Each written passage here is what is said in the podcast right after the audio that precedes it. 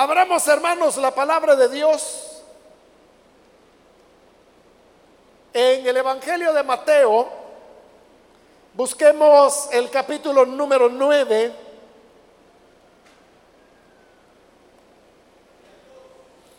donde vamos a leer la palabra del Señor para la reflexión que vamos a tener en esta ocasión.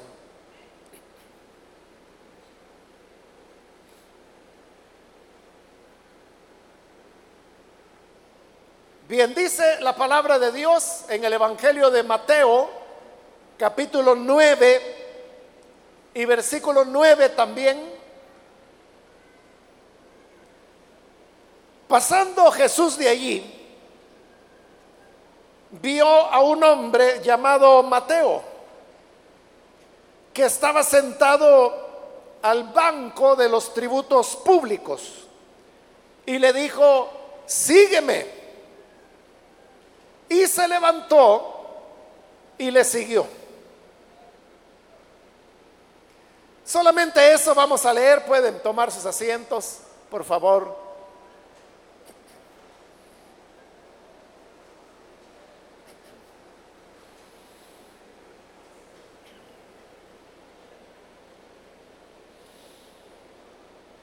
Hermanos, hemos leído este breve relato que nos presenta el Evangelio de cómo Jesús un día iba caminando y yendo por las calles se encontró a un hombre que estaba sentado, dice acá esta traducción, en el banco de los tributos públicos. Es decir, que este hombre era un publicano. Publicano es el nombre que encontramos en la palabra de Dios y que se usaba para referirse a los que eran los cobradores de impuestos. Los cobradores de impuestos eran, hermanos, personas muy despreciadas en esta época en la tierra de Israel y por el mismo hecho de ser despreciados, se les consideraba que eran grandes pecadores. Las personas que socialmente se consideraban decentes no tenían ningún tipo de relación con ellos. Y consecuentemente, dado que ellos eran rechazados socialmente, no les quedaba más remedio que hacer amistades con otras personas que eran igual de despreciados que ellos. Por eso es que en los relatos de los evangelios usted habrá encontrado varias veces que siempre a los publicanos o cobradores de impuestos se les relacionaba con pecadores, con prostitutas, con personas de mal vivir, como decimos, y era entonces un sector social eh, despreciado, denigrado, que solo podían tener amistad entre ellos mismos. Ahora, ¿por qué razón despreciaban tanto a los cobradores de impuestos? Bueno, podemos comenzar, hermanos, por el hecho de que en general a las personas no les gusta pagar impuestos. Las personas los pagan porque es obligación. Por eso es que se llaman impuestos. Porque no es algo que la gente da voluntariamente, sino que es algo impuesto por el gobierno, el Estado de cada país. Hay diversos tipos de impuestos. Hay impuestos, por ejemplo, sobre la renta, que es los ingresos que toda persona tiene. Toda persona que llega a, a, cierto nivel de ingresos está obligada a declarar año con año cuánto es lo que recibió, por ejemplo, de salarios en todo el año y otros ingresos que la persona pudiera tener. Y sobre la cantidad de ingresos que la persona tuvo en el año, se le calcula un impuesto que, o sea, no solo debe pagarlo, sino que le ha venido siendo descontado de antemano cada vez que recibió su salario, sea que lo reciba semanal, quincenal o mensualmente. Cuando la persona hace la declaración, simplemente lo que el gobierno está verificando es que la persona haya pagado lo que le correspondía pagar, que en teoría es lo que ya se le descontó. Pero a veces puede suceder que la persona tiene que pagar un poco más. ¿Por qué? Porque la ley establece los, las tasas que hay que pagar y puede ser que hubo un error en estos descuentos o puede ser que la persona tuvo otros ingresos que no son salario y sobre los cuales también le cae un impuesto. A veces la persona tiene que pagar un poco más de lo que ya se le descontó y otras veces es lo inverso. No es que se le haya descontado más de la cuenta, pero lo que sucede es que si la persona, por ejemplo, eh, tiene hijos que están en edad escolar, aunque sea universitaria, la misma ley establece que estos padres que pagan los estudios de sus hijos tienen derecho a una deducción. También se deducen los gastos médicos, compra de medicamentos, por ejemplo, todo eso trae deducciones. Entonces, cuando ya se hace ese cálculo, puede ser que a la persona se le ha descontado más de la cuenta. Cuando la persona hace su declaración, entonces el Ministerio de Hacienda se da cuenta que a esta persona se le ha descontado más de la cuenta, entonces se le devuelve lo que pagó. A eso es a lo que se le llama la devolución de renta. Bueno, pero el tema, hermanos, es que la gente hace eso por obligación. O el hecho de que nos cobran IVA por todo lo que compramos, con excepción de libros. Porque los libros es lo único en nuestro país que está exento del pago del, IVA. De ahí todo lo que usted compre, medicina, zapatos, ropa, alimento, gasolina, servicios educativos, servicios telefónicos, o sea, todo, todo lleva IVA. Y de igual manera lo pagamos porque es obligatorio. Claro, como el IVA es un impuesto que ya tiene décadas, entonces de alguna manera ya nos hemos acostumbrado y uno ya ni cuenta se da, ¿verdad? Porque está en el precio. Está en el precio el impuesto. A diferencia de otros países donde a usted le dan el precio, pero usted sabe que cuando llegue a pagar a la caja por ese producto le van a cobrar más, porque le dicen cuál es el, impuesto que usted está pagando. De cuando usted paga y le entregan la factura o el ticket, ahí dice el artículo que usted compró tanto impuesto, sea IVA, si acaso así se llama, tanto. Entonces usted puede ver ahí la diferencia. Pero en el caso nuestro, hermanos, como le digo, el IVA ya está incluido en todo lo que uno compra. Y nos hemos mentalmente acostumbrado a que ese es el precio de las cosas. Cuando realmente deberían ser un 13% más baratas todas las cosas porque ese es el IVA en nuestro país, el 13%. Hay países donde el IVA es 7%, 8%, 9%, 10%, como lo fue en nuestro país hace décadas también ya.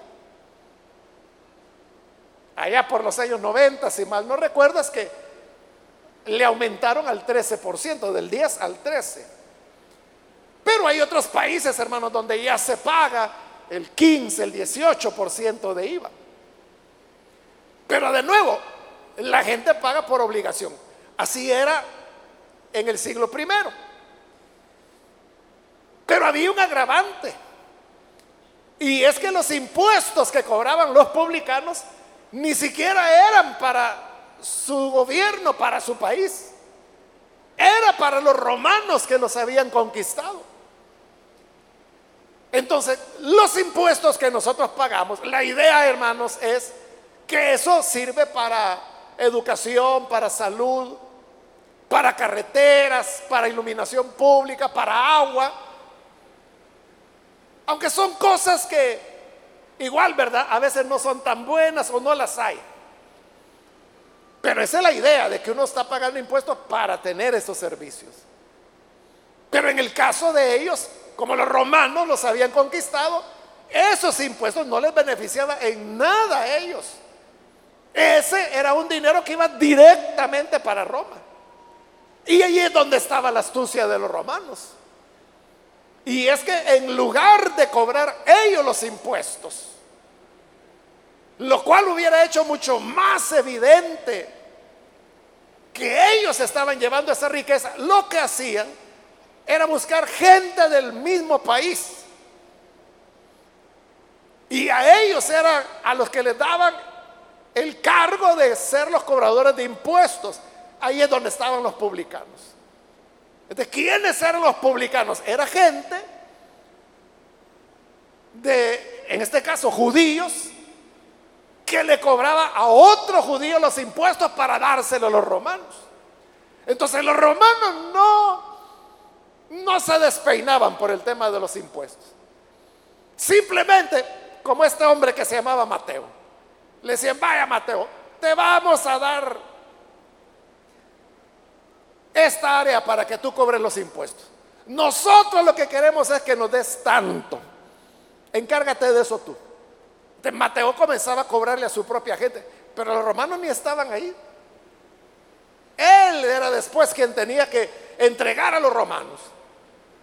Pero como no había una vigilancia, había otro agravante más. O sea, ya llevamos dos, ¿verdad? Uno, que nadie quiere pagar impuestos. Segundo, que no era para ellos, era para los romanos. Y tercero, es que los publicanos no tenían una supervisión de los romanos. Entonces lo que hacían era que cobraban lo que ellos querían. Los romanos podían decir, por usar este camino, que sería impuesto de vialidad, así se llama hoy, ¿verdad? O un peaje. Tú tienes que cobrar dos áureos. El áureo era una moneda que circulaba en la época. Pero este publicano, si él quería, podía pedir tres áureos o cuatro, el doble. Él sabía que tenía que entregar dos a Roma, pero los otros dos le quedaban a él. Y ahí es donde los publicanos hacían cosas injustas. Como por ejemplo, si venía un hombre por esta calle y había que pagar dos áureos de vialidad o de peaje, entonces lo que tenía que cobrar era dos. Pero entonces él podía decir, no, lo que pasa es que tú eres muy alto, entonces vas a tener que pagar tres áureos. Ahora, si el hombre traía un camello, no solo pagaba el hombre, le cobraban por el camello también. Pero había publicanos que si el camello traía un bulto, le cobraban otro impuesto. Si traía dos bultos el camello, otro impuesto más. Y si eran tres bultos, eran tres impuestos. Más el del camello, más el del hombre. Total que terminaban estafando a la gente. Eso sí, los publicanos se hacían ricos rapidísimo. Rapidísimo porque ellos recibían lo que querían. O sea, cobraban lo que querían. Y a los romanos lo único que les interesaba era la parte que ellos habían establecido. si ellos estafaban a la gente, si ellos se quedaban con un porcentaje mayor que el que le daban a los romanos, no les importaba. Ellos lo que querían es lo que Roma pedía. Por eso es que los publicanos eran tan odiados. Porque la gente sabía que llegar, como en este caso, que ahí estaba Mateo, dice que estaba en el banco de los tributos. O sea, él se sentaba porque ahí pasaba todo el día cobrándole a todas las personas que pasaban por ahí. Y la gente tenía que pasar por ahí, ya sabían que ahí estaba esto. Y él decía, bueno, ¿con cuánto me va a saltar este, este día? Porque como le digo, podía ser que el impuesto era dos euros, pero la persona no sabía si iba a terminar pagando cuatro, cinco, diez euros, lo que se le ocurriera al ladrón. Y tenía que darlo. Si no, no pasaba, no había manera. Por eso es que eran tan odiados. Y por eso es que los consideraban los peores pecadores, porque en primer lugar estaban traicionando su país. Pero no solo era un tema patriótico, era un tema también religioso, porque estaba traicionando a Dios, porque Dios había dado una promesa a David. Y la promesa era que un hijo suyo se sentaría en el trono de Israel y reinaría para siempre. Pero ahora quien reinaba era el emperador, el emperador romano, que no tenía nada que ver con las promesas dadas a David. Y los publicanos eran colaboradores de ellos. Entonces estaban colaborando con una con un reinado pagano, contrario a la voluntad de Dios. Nadie quería meterse con ellos. Y por eso es que, como le dije, los publicanos buscaban a otros iguales que ellos, ladrones, otros publicanos. En los evangelios aparecen varios publicanos porque Jesús se relacionaba con ellos. Por ejemplo, aquí está llamando a Mateo. Pero Saqueo, bueno, Saqueo no solo era un publicano. La Biblia dice que era jefe de los publicanos. Es decir, que si todos los publicanos robaban y Saqueo era el jefe de ellos, este era el que más robaba de todos. Era el que más rico se hacía y más rápidamente. Jesús no se negaba a ir a la casa de los cobradores de impuestos. Y por eso es que lo criticaban y decían, este hombre recibe a los pecadores. Entra a comer en casa de pecadores. Y como los amigos de los publicanos eran otros ladrones, mujeres que ejercían la prostitución, eran lugares donde ningún judío iba, pero Jesús iba. Los discípulos de él, así con un poco de temor, pero iban, porque el Señor iba allí. Entonces hoy Jesús va caminando y encuentra que ahí está este cobrador de impuestos que se llama Mateo, sentado, cobrando los impuestos. Una persona, como he dicho, que nadie quería encontrarse con él. Pero Jesús se dirige a él. Y entonces viene y le habla y le dice, sígueme. Lo está invitando a que se convierta en discípulo de él. Pero ¿a quién está escogiendo? A un publicano. Este hecho, hermanos, para nosotros nos da una palabra de esperanza grande. Porque entonces significa que, como el mismo Señor lo dijo, yo no he venido por los sanos. No es el sano, dijo el Señor, el que necesita del médico, es el enfermo. Y yo no he venido a buscar justos, sino pecadores. Qué bueno, hermanos, que el Señor lo que vino a buscar es la gente mala. Él ha venido a buscar a los descarriados, a los que han vivido de espaldas a Él, a los que no han hecho ni puesto interés ninguno en leer la palabra siquiera y mucho menos en obedecerla. Por eso es que él se dirigió a Mateo para invitarlo a que lo siguiera. Jesús anda buscando a las personas cualquiera sea su condición. Porque hay personas que tienen la idea que dicen, no, si las iglesias es para la gente buena, es para la gente que no tiene vicios, es para la gente que tiene un hogar bonito.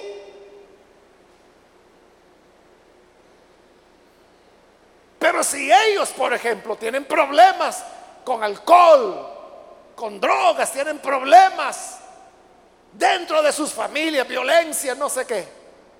Entonces estas personas te dicen, no, es que yo no puedo ir a la iglesia porque yo soy tal cosa, yo hago esto, yo estoy involucrado en tal asunto. O alguien dice, mire, es que yo tengo un negocio y para salir adelante yo lo que hago es que compro producto de contrabando. Y así es como gano, pero si yo hiciera legalmente, si yo diera factura, si yo comprara producto legal, no salgo de los gastos. La persona sabe que está haciendo mal, pero cree que no hay una salida porque no la ve. Entonces dice, no, eso no es para mí. Entonces, si una persona que tiene problemas de, alcoholismo o quizás es casado y tiene un amante y no quiere dejar ni a la esposa ni, ni al amante, entonces obviamente dice, no, es que la gente que va a la iglesia yo veo que son bien unidos, es gente sana, no, no toman ni siquiera limonada cuando está fuerte, pero ellos son grandes borrachos. Pero esto de que Jesús haya ido a buscar a Mateo, un cobrador de impuestos, nos habla de que el Señor desciende al pozo del pecado y llega hasta el fondo y a los que están más hundidos los toma de la mano, los levanta y le dice, ven, sígueme, ven conmigo. Y nos redime, nos levanta del mal.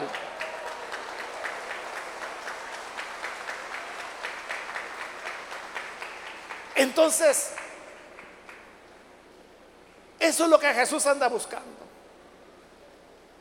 Quizás, hermanos, nunca voy a olvidar cuando esta iglesia nació, allá en el año de 1977. Y los jóvenes de esa época salíamos a evangelizar. No éramos muchos, Éramos un grupito, 20, 25 jóvenes más o menos. Iban jóvenes y señoritas. Entonces, había un hermano que era el, que coordinaba estas actividades juveniles. En esa época se le daba el nombre de presidente de jóvenes. Entonces resultó que el, el primer presidente de la juventud de esta iglesia era, éramos muy amigos. Entonces él me pedía que yo lo ayudara, que, que fuera alguien que lo apoyara. Y una de las cosas que hacíamos era que como éramos adolescentes, muy jóvenes, iban menores de edad, señoritas. Entonces lo que hacíamos era que no los dejábamos solos, aunque íbamos a evangelizar. Entonces siempre andábamos cerca de estos jovencitos o de estas señoritas. todos andábamos evangelizando. Podía ser en una cancha, podía ser en un pasaje, en un mercado, o sea, donde hubiera oportunidad. Entonces mi tarea era, juntamente con el hermano que era presidente, eh, andar detrás de los jóvenes, o sea, por evitar que se dieran algún problema, algún incidente, por protección de ellos. Entonces, en esa ocasión me recuerdo que fuimos a una cancha de fútbol acá, en la colonia Santa Lucía. Y había una jovencita, menor de edad, entonces ella se acercó a unos hombres, pero eran hombres adultos ya, que estaban sentados ahí, que más que ver el partido de fútbol estaban tomando. Y estaban borrachos. Entonces yo previendo cualquier incidente, yo lo que hice es que me fui acercando, ¿verdad? Y me acerqué bastante y por haberme acercado escuché que ella estaba evangelizando a uno de estos borrachos. O sea, el hombre se puso en pie, me acuerdo que era tamaño hombrón, sin camisa, estaba borracho. Pero la jovencita le hablaba y le decía, mire, Cristo le ama, reciba a Jesús. Y yo estaba ahí cerca, oyendo. Y en determinado momento este hombrón le respondió y le dijo, mire, mire, le dijo, mire niña, porque era una niña de verdad. Mire niña, le dijo, ¿cómo es que usted me viene a hablar de arrepentimiento de los pecados si usted ni sabe qué es el pecado? Le dijo, usted es una niña. Yo le puedo hablar a usted de qué es el pecado, pero ¿y usted de qué me va a hablar? Si usted no sabe qué es eso. Y viene la jovencita y le responde, es cierto, le digo, gracias a Dios que yo no he andado en pecado, pero lo que sí sé es que Cristo puede perdonar el pecado. No necesito saber qué es el pecado. Lo que sí sé es que Cristo puede perdonar el pecado que sea. Y como yo estaba oyendo de cerca, yo dije, qué sabia. Buena respuesta, dije yo. Y el hombre aquel siguió escuchándola, él no creyó ni nada. Pero ahí está lo que le digo, que cuando la gente cree que es muy mala y todo eso, y claro, ver a una niña, una adolescente que le llega a evangelizar, la ve así, niña, pura, lo que dijo el hombre, ¿verdad? O sea, esta niña ni sabe qué es el pecado. Ella la gente, así piensa el mundo, ¿verdad? Ella es quien debe estar en la iglesia. Yo no, si yo soy borracho, yo soy ya un hombre vivido y todo eso. Pero es lo contrario. Jesús dijo, yo no vine por los justos, yo vine por los pecadores. El médico no viene por el sano. El médico anda buscando quién está enfermo para poderlo ayudar. Cristo anda buscando quién es el pecador para poder perdonarlo también.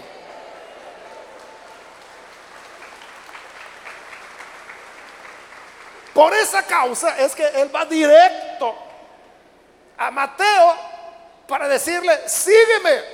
Y lo que dice la palabra es que Mateo se levantó y le siguió. Ahí hay algo, hermanos, que no, no se ve claramente, pero se puede entender. Y es esto.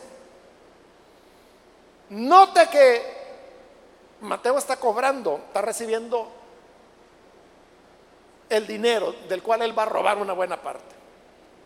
Y se acerca este hombre que se llama Jesús y le dice, sígueme. Y Mateo lo ve, sabía que este era el hombre del cual todo el mundo hablaba, que abría los ojos de los ciegos, que hablaba de Dios, que tenía continuas discusiones con los líderes religiosos, que los avergonzaba que los dejaba sin respuesta, sin argumento. Entonces Mateo al oír que le está diciendo, sígueme, dice que se levanta, ahí dejó el puesto de cobro y comenzó a seguir a Jesús. Mateo tenía familia, pero note de que el llamado que el Señor le ha hecho se lo hizo a él. Es decir, Jesús individualiza el llamado que nos hace. Mateo no dijo, eh, gracias Señor por invitarme, pero voy a ir a casa, quiero preguntarle, contarle a mi esposa lo que tú has dicho, comentarle a mis hijos, a ver qué me dicen. Cuando el Señor llama, como dije, es un llamado individual que Él hace. Y nosotros así lo sentimos. Sentimos que nos está llamando a nosotros. Y por eso, hermanos, es que cuando somos llamados por el Señor, uno se siente interpelado y uno es el que debe responder a eso. Estoy recordando cuando el Señor en su misericordia me llamó a su evangelio. Ya algunas veces le he contado, hermanos, de que, bueno, yo solo tenía 17 años. Hasta hace poquito me di cuenta que era menor de edad cuando recibí a Jesús, porque no había caído en la cuenta de eso. O sea, hasta hace este año o el año que acaba de terminar me di cuenta de que yo era menor de edad y era adolescente. O sea, yo, porque usted sabe que a esa edad uno ya se siente hombre, ¿verdad? Yo así me sentía. Pero hoy ya de este lado de la vida me doy cuenta que yo era un niño, ¿verdad? Pero bueno, aunque era de muy corta edad, o sea, esa semana previa a entregarme a Jesús, o sea, hermano, yo pasé angustiadísimo, que yo sentía que me iba a morir. Y yo sabía que si me moría iba a condenación. Y por eso mi más grande anhelo, pero con todo el corazón era que llegara el domingo, porque yo no sabía que en las iglesias había culto en días de semana. Si yo lo hubiera sabido, yo hubiera ido. Pero como yo traía el modelo de la iglesia católica, ¿verdad? Donde todo es el domingo. Entonces yo pensaba que había que esperar hasta el otro domingo. Yo no sabía que allí en ese momento podía recibir a Jesús. Pero no había nadie que me lo dijera. Hasta el siguiente domingo yo le decía, Señor, yo sabía, hermanos, que estaba mal, que estaba en pecado, que no era creyente, yo lo sabía. Y también sabía que, no sé, de alguna manera, pero lo que dice Juan capítulo 9, ¿verdad? Que Dios no oye al pecador. Entonces yo sabía que aunque orara Dios no me iba a oír.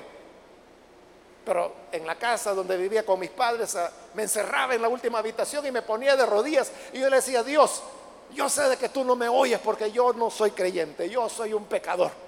Pero por si acaso, por si acaso me estás oyendo, solo te pido una cosa y es que me des vida para llegar al domingo. Y ese día, si logro sobrevivir, ese día yo te prometo que no pasa sin que entregue mi vida a ti. Esa era mi oración. Y como le digo, yo mismo le decía, yo sé que no me estás oyendo. Pero llegó ese domingo. Y ahí es cuando finalmente recibo a Jesús, después de vivir esa angustia. Terminó el culto, entonces yo salí de la iglesia a tomar el autobús de regreso a casa. Y yo iba contento porque ahora tenía paz, ahora yo sabía que si de regreso a casa me algo pasaba, un accidente y me moría, yo sabía que iba con el Señor.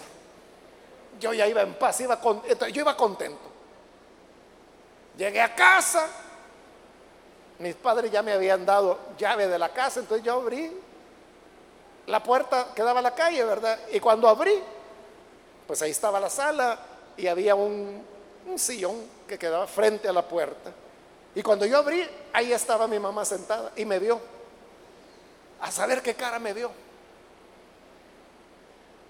Pero usted sabe, ¿verdad? Cómo es la madre que conoce. Entonces solo me vio entrar y me dijo, ¿verdad que recibiste a Jesús como Salvador? Me dijo. Y yo bien contento, sí, le dije. Y me empieza a regañar. ¿Y sabe cuál era el regaño? El regaño me era, Vos que tomás tus propias decisiones, no consultas nada, como que si fueras independiente. Y hermano pasó como media hora regañándome. Y claro, yo por respeto la oí y todo, no, no dije nada, ¿verdad? Pero en el fondo yo me puse a pensar y dije, bueno, ¿y qué tenía que consultarle? ¿Qué tenía que preguntar, verdad? ¿Y qué voy a preguntar? Dije yo, Está bien que me condene o que me salve. O sea, la respuesta es tan lógica, ¿verdad? Que qué voy a andar consultando. Pero como le digo, por respeto, yo no le dije a mi mamá, ya oí que me dijera todo lo que me quiso decir y ya. Esto es lo que pasó con Mateo. Que cuando el Señor llama, no es que la persona diga, es que, ¿y qué va a decir mi papá? ¿O qué va a decir mi esposo? ¿O qué va a decir mi esposa? ¿O qué van a decir mis hijos? ¿Qué va a decir la abuela? Pero el llamado, como digo, es una cuestión individual. O sea, por eso Mateo oyó que el Señor le dijo, sígueme. Y él se puso en pie y comenzó a seguir a Jesús. No anduvo, hermano, consultando con nadie, sino que simplemente lo siguió. Después la familia se dio cuenta que él era un discípulo de Jesús, que él llegó a ser uno de los doce apóstoles, que él, según la tradición, escribió este evangelio que hoy estamos leyendo y reflexionando en él.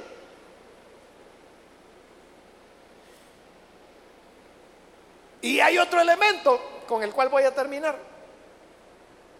Y es que ese llamado de Jesús representó un cambio radical en la vida de Mateo. Porque ese día que él se levantó del banco de los tributos, nunca más volvió a sentarse ahí. Y recuerde, él era rico. Él estaba, hermano, acostumbrados a tener un ingreso que era lo que él quisiera. Lo que él quisiera.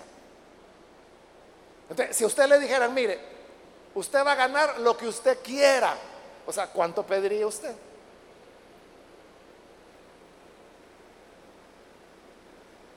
El concepto de dinero es diferente para cada persona. Entonces hay personas que pueden decir, bueno, pues yo quisiera 800, ¿verdad? Y esa persona se va a sentir feliz con eso. Porque claro, ha vivido en condiciones que ganar 800 para él o ella será significativo. Pero para otro, quizás va a pedir, no sé, 100 mil dólares mensuales. O alguno podía pedir un millón, no sé. Así está, o sea, los publicanos, ellos podían ganar lo que quisieran. A eso estaba acostumbrado Mateo. Pero ahora qué? como está dejando su trabajo, digamos, hoy comienza a seguir a Jesús. ¿Y cómo hacían los discípulos de Jesús para vivir? El Señor los mantenía. Pero Jesús tampoco tenía trabajo. ¿Desde dónde sacaba Jesús para darle de comer a los doce que andaban con él? y a las discípulas que andaban con él también. Era de ellas. Es lo que dice Lucas, el Evangelio de Lucas. Que habían mujeres y da el nombre de varias mujeres como Susana y otras que andaban con Jesús. Y dice que lo sostenían de sus bienes. Entonces eran las discípulas de Jesús las que daban el dinero al Señor. El Señor no lo recibía, es decir, no lo manejaba él, sino que él había nombrado un tesorero. Y el tesorero era Judas. A él le entregaban el dinero y Judas de ahí sacaba para comprar pan, para comprar peces, para lo que necesitaran. Entonces Mateo pasa de ser un hombre rico con un ingreso, que a saber cuál era, a depender de la comida sencilla que Jesús le daba. eso cambió su vida. O sea, era un cambio radical. Nosotros, hermanos, estamos acostumbrados a cambiar, pero de, de menos a más, ¿verdad? Que si tenía un trabajo donde ganaba 200 dólares y pasa a ganar 300, eso nos gusta, ¿verdad? Y luego 400, luego 500, luego 800. Pero ir bajando a veces la vida así toca, hermano, que, hay personas que han tenido un buen ingreso y por diversas razones les toca bajar. Y que si antes ganaba 10 veces más, ahora tiene que su gasto reducirse a lo poquito que hoy está ganando. O sea, eso es difícil, cuesta muchísimo porque la persona ya se habituó. Eso es lo que le tocó a Mateo que de la gran abundancia pasar a vivir, se puede decir así, de la caridad, de mujeres que acompañaban a Jesús, de lo que le donaban al Señor. De eso comía el Señor, sus discípulos, ellas también. Un cambio radical de vida. Eso es lo que Cristo nos ofrece. Un cambio de vida.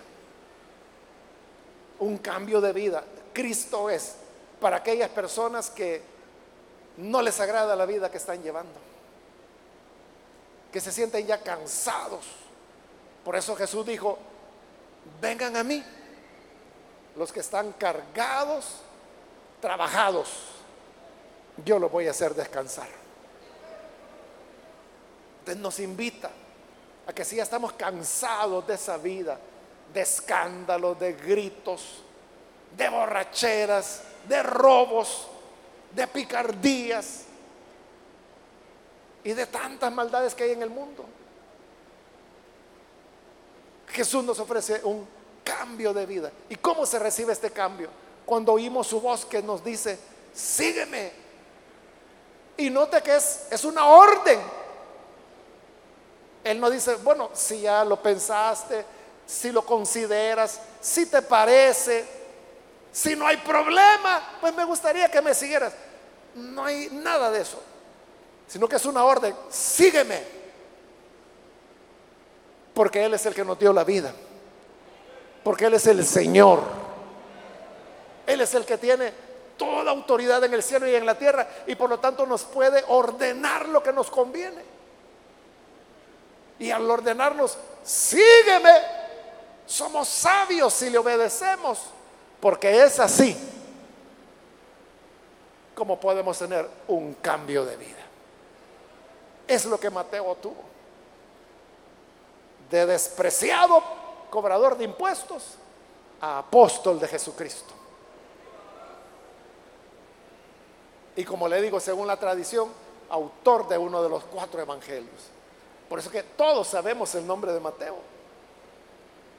Que Dios nos ayude para que si hoy oímos su voz, como también lo dice la, Biblia, no endurezcamos nuestro corazón, sino que vengamos a aquel que nos ofrece un cambio de vida. Vamos a cerrar nuestros ojos y vamos a orar, pero antes de hacer la oración,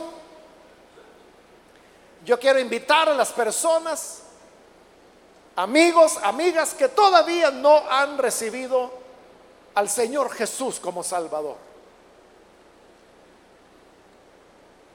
Mas si usted ha escuchado hoy la palabra de Dios, y a través de ella se ha dado cuenta que lo que Jesús ofrece es eso, es un cambio, un cambio.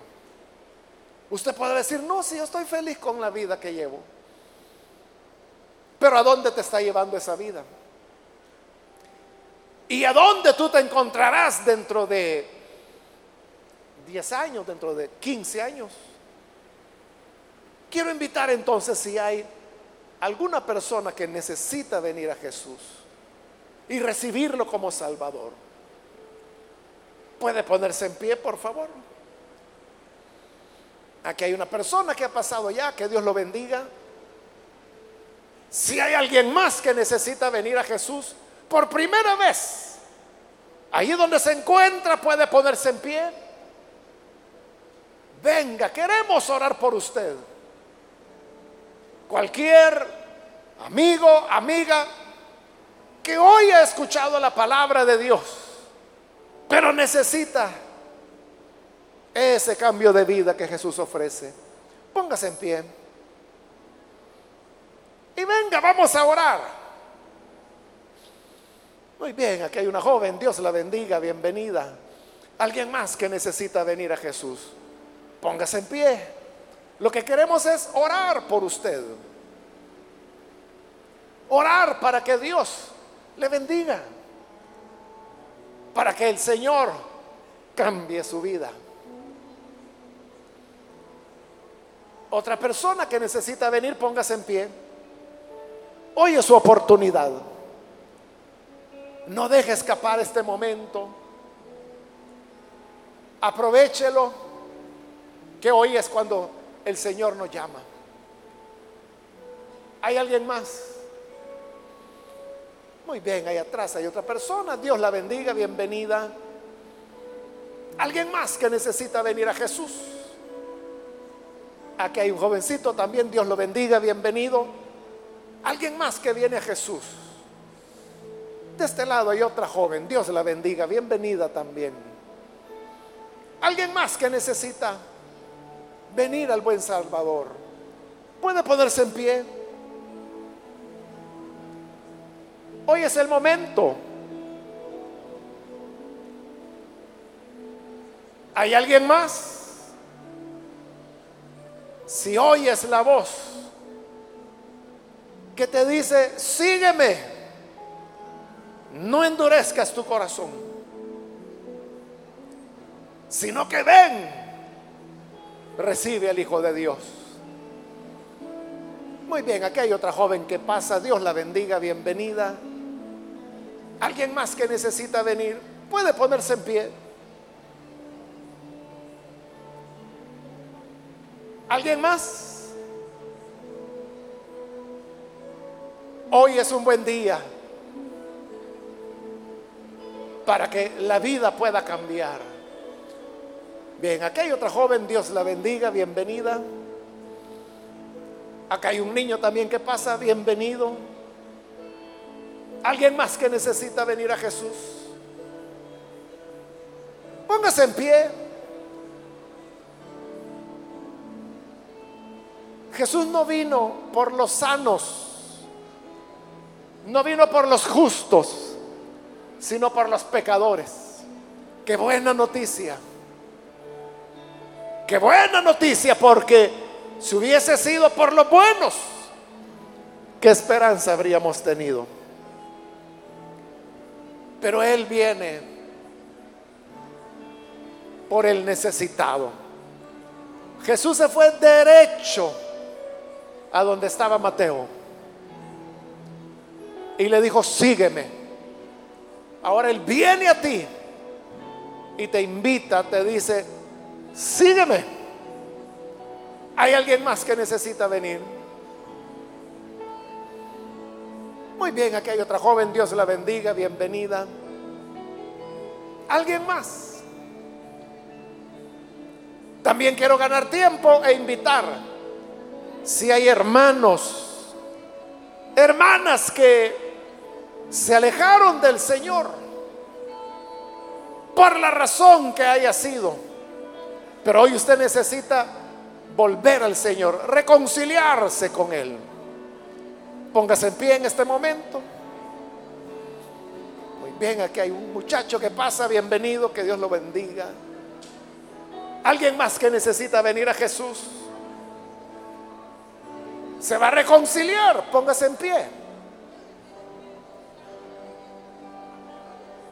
Venga.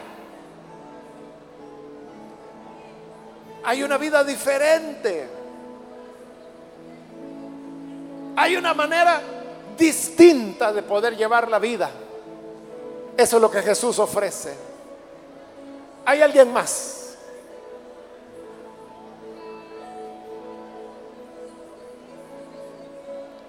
Voy a terminar la invitación. Pero si hay alguien más, hago la última llamada. Si hay alguien más que por primera vez necesita venir a Jesús o si se va a reconciliar, póngase en pie. Ahora, porque vamos a orar ya. Fue la última llamada, póngase en pie.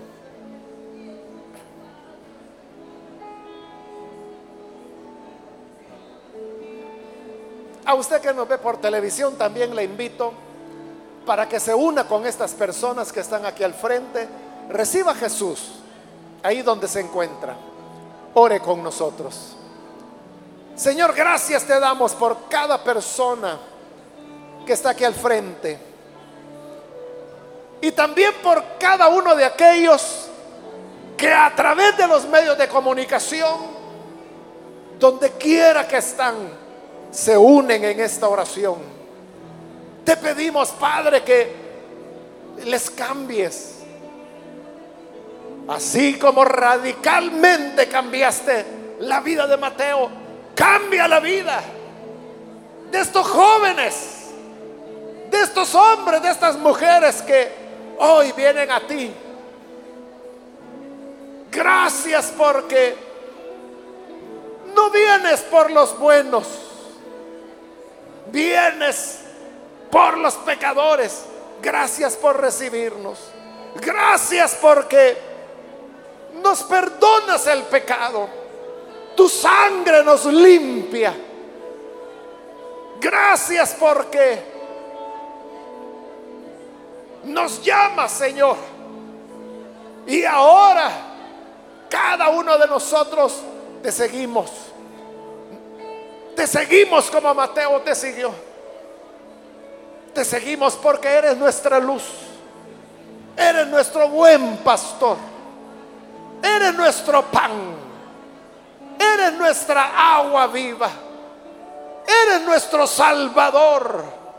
Siempre caminaremos tras ti. Bendice a toda la iglesia. Todo tu pueblo, Señor. Sea bendecido. Y gracias por la misericordia que mostraste a cada uno de nosotros. Por Jesús nuestro Señor. Lo pedimos y lo agradecemos. Amén. Amén.